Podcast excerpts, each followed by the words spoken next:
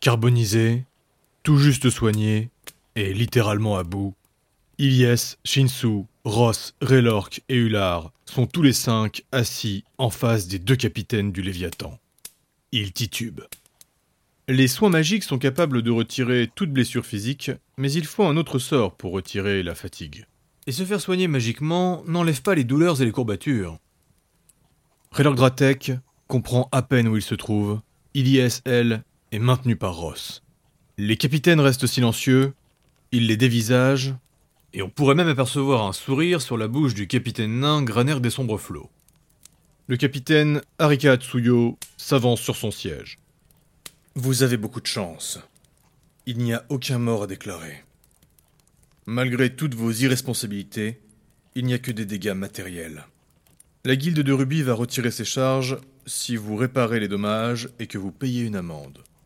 Mais sachez que tous les hommes de mon équipage garderont désormais un œil sur vous. Le capitaine nain rallume sa pipe. Nous attendons l'excellence et rien d'autre pendant votre semaine de police. Les deux capitaines échangent un regard. Le nain continue. Vous allez le savoir assez vite quand vous récupérerez vos badges. Mais nous avons une nouvelle victime dans nos membres d'équipage. Ce qui fait un total déclaré de six meurtres depuis notre départ. Ilyes s'endormait malgré elle d'épuisement, mais cette nouvelle la réveille. Nous avons de gros soucis avec les guildes noires. Le navire est infesté par une pègre grandissante, sans même parler des drogues. Elles sont les présumées coupables des différents meurtres. Nous présumons aussi que l'une d'elles est responsable de la disparition d'un des stocks de poudre à canon suite à la grande bataille navale. Mais le plus important actuellement, c'est d'élucider ce second meurtre sur un membre de mon équipage. Et de comprendre surtout comment cela a pu se produire dans la salle des machines. Shinsu écarquille les yeux. Le capitaine nain intervient. Saphir est déjà sur le coup. Ils vous feront un topo et vous laisseront les documents. Mais si vous comptez vous racheter auprès du Léviathan, nous vous demandons de mettre fin aux agissements de ces guildes et de retrouver les coupables. Et pour les drogues... euh, Le capitaine Atsuyo sort d'un tiroir une petite poudre cuivrée et quelques pilules rouges. Il tend la main et Ross se penche pour les récupérer. Voici deux échantillons. Ruby en a d'autres. Vous êtes la première guilde d'or d'élite à prendre les commandes de la police, et des trois guildes d'élite présentes, vous êtes les plus nombreux. Entre votre groupe et celui des plaqueurs, nous pensons que vous pouvez faire la différence. Le capitaine nain résume. Ruby et Saphir ont réussi à canaliser le souci. Mais malgré leur nombre, ils ne sont pas assez efficaces. Vous vous rachèterez si vous parvenez à mettre fin au développement de ces guildes noires. Le groupe sort doucement du bureau des capitaines. Ross soutient toujours Ilyes. Shinsu et Ular, eux, aident Raylork à avancer. Ils sont dans une zone réservée à l'équipage, et des matelots s'affairent dans tous les sens. Une frostalfe sublime passe à côté d'eux. C'est la femme du capitaine Atsuyo. Elle leur fait un grand sourire, un peu trop enjôleur d'ailleurs. Et c'est en direction de Shinsu. Raylork n'est pas dans un assez bon état pour faire une réflexion, et Ular allait lâcher un commentaire, mais un petit groupe s'approche d'eux. Ils sont aux couleurs de Ruby. Une femme chat au pelage tacheté et aux grands yeux bleus s'avance. Une aura de douceur l'entoure. Elle a deux sceptres magiques à la ceinture et un diadème rayonnant d'un bleu argenté sur la tête. Granit, Ruby vous salue. Ilyes se redresse pour faire bonne figure. Elle connaît cette Valkyne, du moins de nom. Urenrir, si c'est en lien avec notre rituel, pourrions-nous repousser cette discussion? Ce n'est pas lié à cela. Laissez-moi vous accompagner à vos chambres. Quand elle s'approche, une magie blanche et crémeuse irradie de sa main et elle la pose sur Ilyes. La Valkyrie ressent alors un froid intense et vivifiant qui se diffuse à travers tout son corps. Elle prend une grande bouffée d'air. Ilyes est toujours diminué, mais se sent ragaillardi. Merci. Les deux groupes progressent ensemble dans les couloirs du Léviathan. Nous sommes venus vous parler du fléau qui ravage les ponts inférieurs du bateau. Les autres membres de Ruby sont plus en arrière. Seul Urenrir est à leur côté.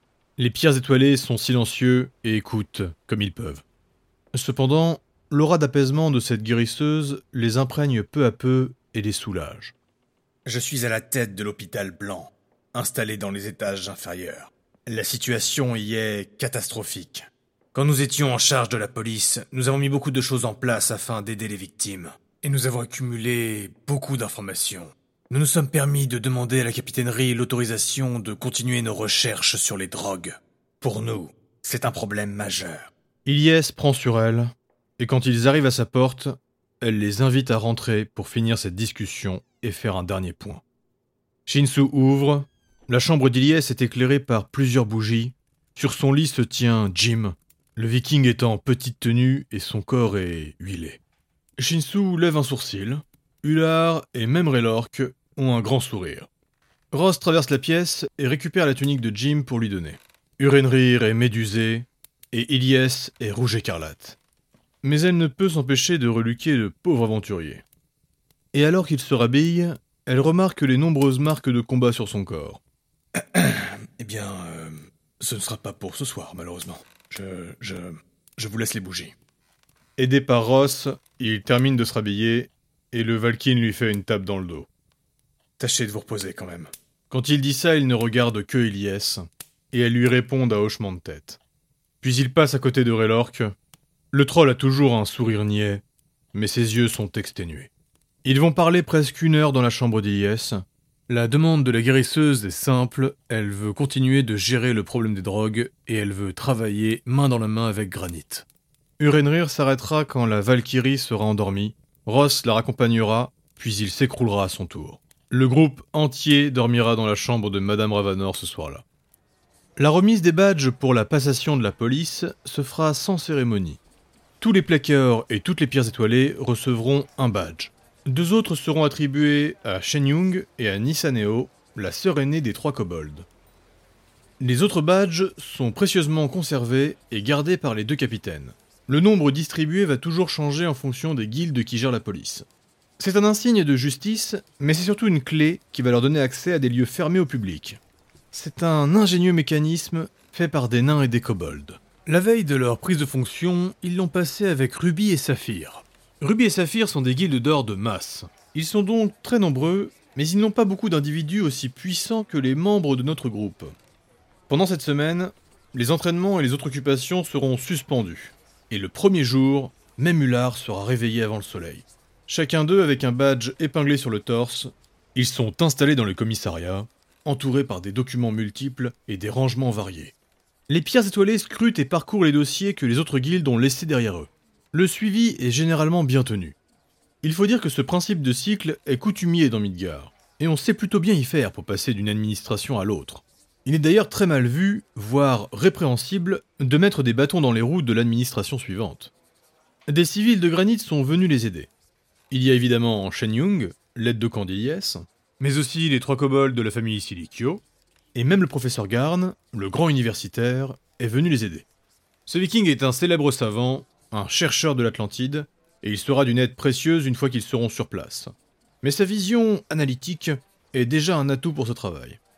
Ruby et les autres guildes précédentes ont bien fait les choses. Tout est déjà bien rangé et bien trié, et il est facile donc de constater les cinq priorités qu'ils avaient. Contrôler les agissements des guildes noires sur les commerces, l'enquête sur le meurtre d'une trollesse au sous-sol, nouvellement arrivée, mais en priorité, la gestion du meurtre en salle des machines, mieux gérer les passages entre les différents ponts pour réduire le nombre de vols, et enfin, garder un œil sur les belles armures, les plaqués or, et surtout, les pierres étoilées. L'avantage, c'est qu'on a une priorité en moins. Remarque Raylork. Les plaqueurs débarquent. Ils sont tous lourdement équipés, comme s'ils partaient à l'aventure. Le groupe entier rentre dans le commissariat, mais tous restent debout pour bien montrer qu'ils ne vont pas s'installer. C'était plus ou moins ce qui était convenu. Les pierres étoilées allaient s'occuper des enquêtes, et les plaqueurs allaient être euh, une force de frappe. Vous désignez, et on éclate. Quand il rentre, Raylork lance un grand sourire à Lokao. Depuis le début du voyage, ce gros troll avec sa lance en or est l'un de ses partenaires préférés de beuverie. Après Ular, bien entendu. D'ailleurs, le sang de dragon est en train d'ignorer volontairement la présence de Big Yell. En effet, durant les chants en chorale dans la grande salle des Scalds, Big Yell, cheveux d'éclat, s'est lancé dans un solo qui aurait dû être celui de Ular sang de dragon. En dehors des deux intéressés, personne ne comprend pourquoi, mais la tension est palpable. Ilyes attend un bon moment qu'Ular se décide, puis elle finit par prendre le document qu'il a dans les mains. Voilà. c'est les bars et les boutiques en lien avec les guildes noires. Pénold s'avance et récupère le document. Il demande. Donc pour être clair, il y a deux guildes noires dominantes, les affranchis et le Nouvel Ordre. Vous avez fait une distinction entre les deux sur les commerces? Oui, oui, elles ont été séparées. Et il y a d'autres guildes noires que vous trouverez sur le deuxième document. Et on a bien carte blanche. Pas de mort. Et n'hésitez pas à interpeller tous les revendeurs de drogue que vous croiserez. La nuit rouge est la plus répandue, et c'est celle qui fait le plus de ravages. Elle est sous forme de pilule. La feuille de cuivre est en poudre. Elle est plus rare, plus chère, elle est très addictive, mais moins dangereuse. Le Nouvel Ordre fournit la rouge ou la cuivre. Le Nouvel Ordre est le fournisseur de la cuivrée, et les affranchis... Tout est marqué sur le document, navré Pénolte, mais... On comprend, on comprend. Bonne lecture, les petits jeunes. Nous, on va gambader dans les bas-fonds. Deux gardes du Léviathan les accompagnent alors qu'ils sortent du commissariat. Ilyes reprend sa lecture et fait un triste constat. Il faudra aller voir le groupe du Renrir. Je n'en reviens pas qu'on est obligé de créer un groupe entier pour gérer des drogues. Je ne pensais pas que nous aurions un tel problème. Dans Midgard, je n'ai jamais entendu parler d'une prolifération aussi importante de stupéfiants. Ular, Shinsu et Relork tous bruyamment. Et Ular commente. Ah, les Valkyries, vous êtes mignonnes et pleines de candeur. Est-ce que tu veux voir si Céleste est pleine de candeur? Ular déglutit. Shinsu reprend. Il faut se concentrer sur les alchimistes. Seuls les plus doués sont capables de faire des drogues aussi efficaces avec si peu de moyens. Sur un bateau, ça reste limité. Sans parler du fait que... La porte s'ouvre avec fracas, et voilà Odini des Magnifiques. Une toile dans les mains, un pinceau dans l'autre. Il se tient à l'entrebâillement et peint frénétiquement. C'est presque un instantané qu'il est en train de dessiner. Sur le tableau, Ross se tient droit comme un piquet, deux pages dans les pattes, et il regarde dans sa direction. Ular est installé sur une chaise au fond, les deux pieds sur la table, il utilise son bouclier miroir pour se regarder et se peigner. Raylork est en train de se gratter l'entrejambe, trop concentré dans sa lecture, il n'a rien entendu. Ilyes, elle, a levé la tête dans sa direction et lui fait un grand sourire, une chope à la main. Shinsu, lui, est terrifiant. Il allait dégainer sa dévoreuse et son regard est menaçant. Odini referme la porte. Et le ténébreux Frostalf lâche éreinté. À partir de maintenant, on ferme la porte à clé. Ross récupère les échantillons et passe un peu de temps à sentir les deux drogues. Je pense pouvoir essayer de les pister. Même si Urenrir m'a expliqué que tout le pont inférieur était infesté par l'odeur, je veux quand même tenter ma chance. Il faudrait juste que je travaille les échantillons. Tester avec la chaleur ou l'humidité, sans les dégrader. Shinsu s'arrête pensif. Chez Kala, il y a moyen de faire ça. Dans sa chambre, il y a tout un petit laboratoire. Ilyes rajoute. Il y a aussi Azael et Tini. Ce sont tout de même nos deux scientifiques attitrés. Mais Ross insiste. Ouais, je préférerais m'en occuper moi-même. Mon odorat est certes aiguisé, mais il reste fragile. L'un des défauts de Shinsu Tensei, c'est son manque de patience. Il en a marre, il se lève. On va à la chambre de Kala alors. Raylork les arrête. Vous avez vu les documents à propos du chat? Coupés dans leur élan, Ross et Shinsu se retournent. Ular s'approche de Raylork pour lire par-dessus son épaule. Le chat Didi. C'est marrant parce que chaque semaine, toutes les polices ont été à sa recherche, ils ont tous galéré, mais à chaque fois ils l'ont trouvé. Il y a d'ailleurs déjà la demande des propriétaires pour cette semaine. Ilyes est consterné. Relork, tu es sur cette page depuis presque une heure. Bon, moi je m'occupe du chat. Ilyes est livide, Céleste s'illumine pour l'apaiser. Ular fait une moue approbatrice, mais avant qu'il ne parle, Ilyes se lève. Ular n'y pense même pas. Toi, tu viens avec moi. Nous allons refaire le point sur la disparition de la poudre à canon et voir les témoins pour le meurtre à la salle des machines. Juste avant de partir, Ross rajoute On ira aussi jeter un coup d'œil là où le meurtre a eu lieu. Je pourrais peut-être pister quelque chose. Et Shinsu connaît un peu l'endroit. Ilyes va laisser la famille Silikyo gérer le meurtre de la trollesse. Les trois kobolds ont déjà une piste. Shen Yung et le professeur Garn, eux, continuent de faire de l'ordre. Shinsu ouvre doucement la porte de la chambre de Kala. Je ne dors pas. Tina est à l'intérieur. Elle est sur son lit et caresse Rook tout en mangeant l'un des fameux sandwichs de Taeng. Mais Rook, oui. Donc pas de bruit. Ross rentre à son tour et tombe nez à nez avec le petit cerf blanc. Le pauvre Valkyne va devoir se mettre de profil pour passer à côté des bois encombrants de l'animal. On a besoin d'utiliser la table d'alchimie. C'est dans sa cabine. Mais je ne crois pas qu'il y aura tout son matériel. Shinsu se retourne vers la petite kobold. Comment ça? Le reste risque d'être dans son deuxième laboratoire. Ross lève les oreilles. C'est-à-dire? Celui à côté de l'hôpital d'Eir. Il s'y est installé pour être plus proche de moi quand j'y faisais office. Shinsu avait d'autres questions, mais il voit déjà que les yeux de Tina s'embuent de larmes. On reste pas longtemps. Tu ne vas pas faire un tour avec Taeng aujourd'hui? Si, bien sûr, mais après avoir fait les soins sur Rook. C'est... bien. Tu es sérieuse. Ross est admiratif de la touche paternelle que Shinsu a essayé d'ajouter à sa remarque. Le Frostalf s'en rend compte et se reprend. Bref, la table d'alchimie est là, mais on va galérer pour rentrer à deux. Tout y est extrêmement ordonné, et il est facile de remarquer qu'il manque du matériel. Mais c'est en effet très étroit.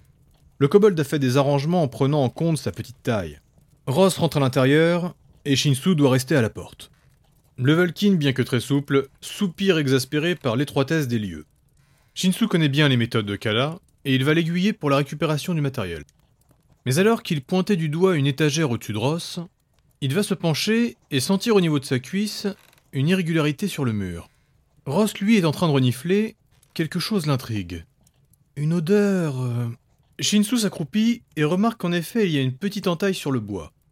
Le Frostalf s'est fait amputer de deux doigts, mais on lui a greffé à la place des morceaux de bois mort magiques. Il utilise celui de son index pour investiguer. Ross vient de poser ce qu'il avait dans les mains, et il récupère dans sa poche le sachet de feuilles cuivrées. Il inspire profondément, et plaque ensuite son museau contre la table de Kala. Avec une légère pression, Shinsu ouvre une trappe. Elle donne accès à une étroite colonne d'aération. Les deux pierres étoilées prennent quelques instants de réflexion. Et lentement, ils tournent leur regard l'un vers l'autre. Ross fait une grimace et Shinsu soupire. Et merde. Me disais bien que c'était étrange qu'il paye toutes ses tournées au bar depuis qu'on était là.